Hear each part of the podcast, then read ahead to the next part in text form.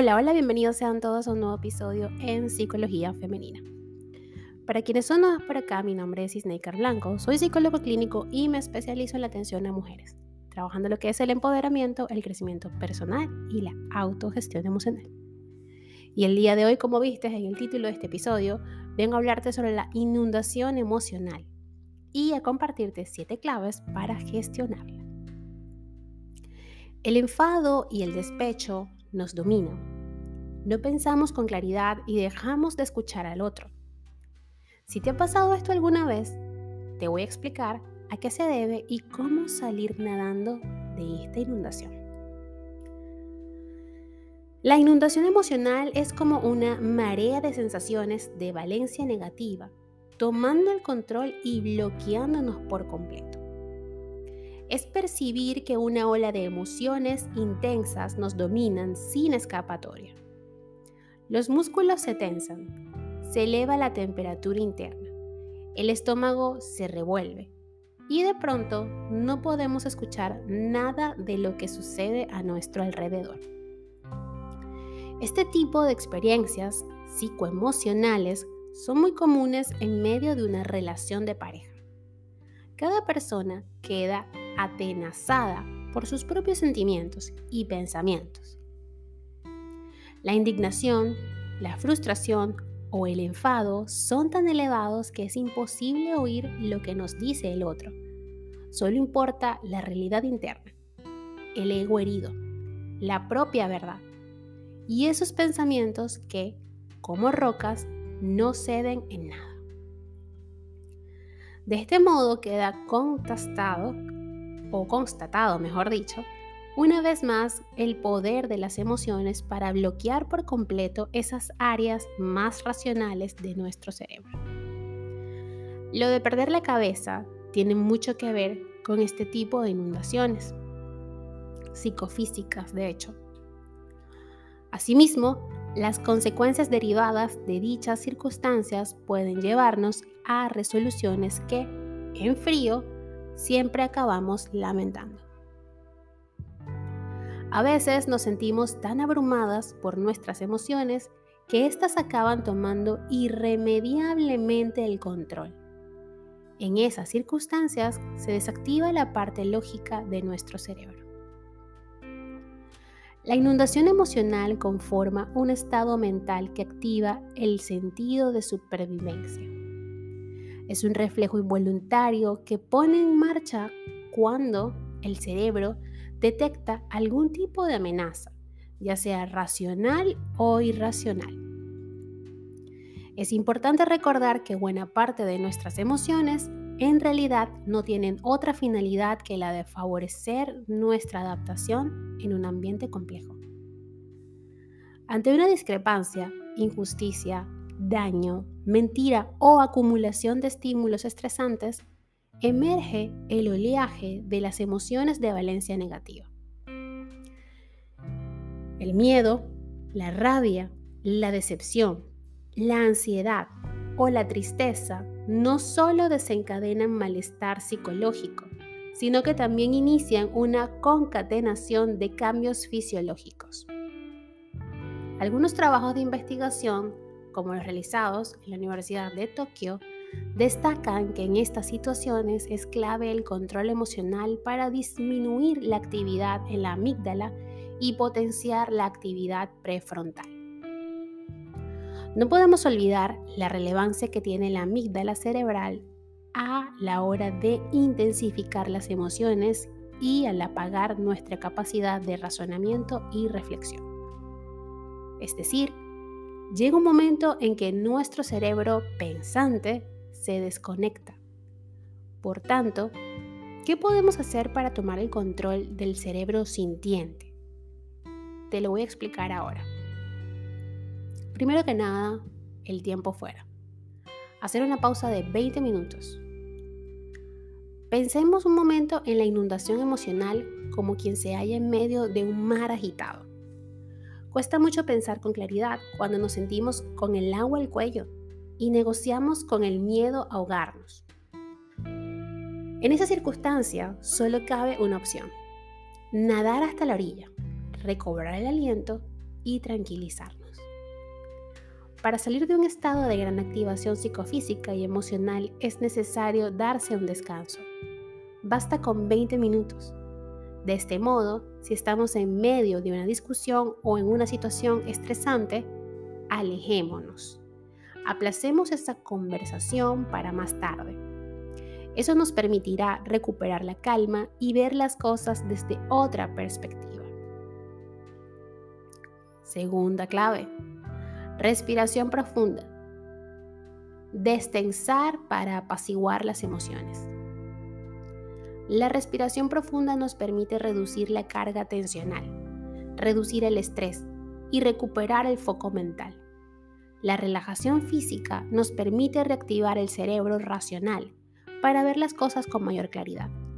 De este modo, recurrir, por ejemplo, a la respiración diafragmática es siempre una buena estrategia.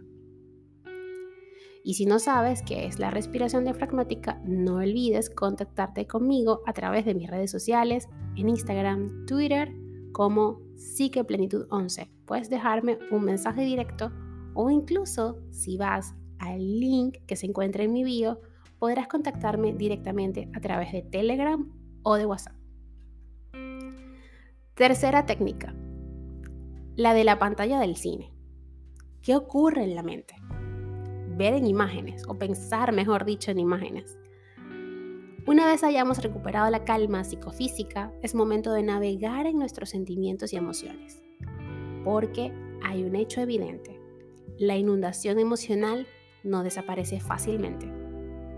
Aunque el cerebro esté relajado, la, la impronta de las emociones de valencia negativa prevalece.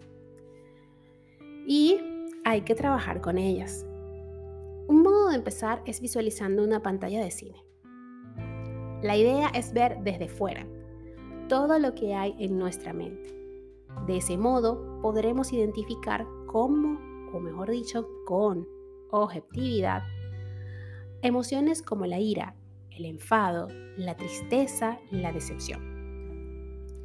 Detectaremos cada realidad que haya en nuestro interior sin juzgarnos, sin invalidar cada sensación actitud o pensamiento. Es decir, pensar en imágenes, ver todo desde fuera. Cuarta clave, no huir ni pelear con lo que sentimos, dialogar con uno mismo. Lo cierto es que no es fácil reflexionar o mantener un diálogo interno sosegado cuando sufrimos una inundación emocional. Por ello, insisto en la necesidad de hacerlo cuando nos encontremos calmadas y relajadas físicamente. Un cuerpo en calma asienta las bases de una mente relajada que es capaz de razonar con mayor lucidez y equilibrio. En este estado interno, cuando debemos promover una conversación socrática con nosotras mismas, o es en este estado interno, ¿ok? En donde nos podemos preguntar de dónde viene esta frustración e ira. ¿Estoy teniendo una visión real o exagerada de las cosas? Los pensamientos que tengo son todos realistas. ¿Qué los justifica? Las actitudes que mantengo me ayudan o hacen que me sienta peor.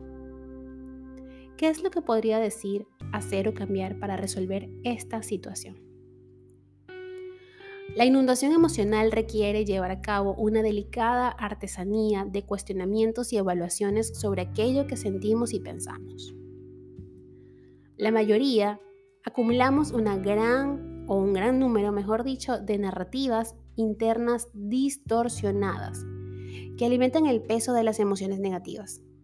Es necesario detectar esos pensamientos y racionalizarlos, retirarles ese filtro emocional que todo lo distorsiona o intensifica. Quinta clave, retirar el foco de los aspectos negativos para favorecer el cambio. Y es que lo más importante para reducir la inundación emocional es dejar de actuar por impulso. Dejarnos llevar en exclusiva por el cerebro emocional nos puede conducir hacia situaciones que más tarde lamentaremos. Hay que clarificar qué cambios concretos y objetivos debemos hacer para recuperar la calma y el bienestar. Después de analizar el origen de nuestras emociones y reacciones, es momento de trazar cambios y actuaciones. Seamos capaces de trazar soluciones y alternativas. Retirar el foco de lo negativo, del resentimiento que bloquea o el enfado que nos aísla es clave para mirar más allá y modificar conductas que nos traigan el bienestar. Sexta clave reevaluar las situaciones estresantes para su control futuro. La reevaluación es una forma de cambio cognitivo que cumple un fin muy concreto. Entender lo que nos ha pasado para ejercer un mejor control emocional futuro. ¿Cómo se consigue esto? Pues bien, se logra conociéndonos mejor y tomando conciencia de esos disparadores que generan nuestras inundaciones emocionales. Si yo sé que cuando mi pareja me hace una crítica o no me da la razón, me enfado y ya no soy capaz de escucharle, es necesario que reevalúe mis reacciones. Tal vez deba entender que no estar de acuerdo es algo normal. También que es bueno aceptar otros puntos de vista y aprender además buenas habilidades comunicativas. Sexta clave practicar la autocompasión. Y em, me gustaría aclarar esto, ¿no? Porque es que la autocompasión no es algo negativo. A veces siento que muchas personas confunden esto con hacerse la víctima, ¿ok? Y no, porque esta nos permite manejar ópticas más realistas, moderando la crítica hacia nosotras mismas. Además, es un mecanismo que nos ayuda a aceptar cada sentimiento, cada emoción de manera más íntegra, relajada e inteligente. Esta estrategia no tiene nada que ver con sentir lástima por nosotros mismos. Implica sobre todo ser más indulgentes para favorecer una mentalidad de crecimiento. Y esto pasa también por ser buenas gestoras de aquello que sentimos. Quedar supeditadas por las emociones negativas es reforzar el sufrimiento la impulsividad y la falta de control sobre nosotras mismas. Seamos capaces de regular nuestras emociones para vivir mejor. Hasta acá el episodio de hoy. Espero que lo hayas disfrutado y si ha sido así, por favor, déjamelo saber a través de mis redes sociales, en Instagram, Twitter, Clubhouse y Twitch como Plenitud 11, en Facebook como Isnaker Blanco y en TikTok como psicóloga Snaker Blanco.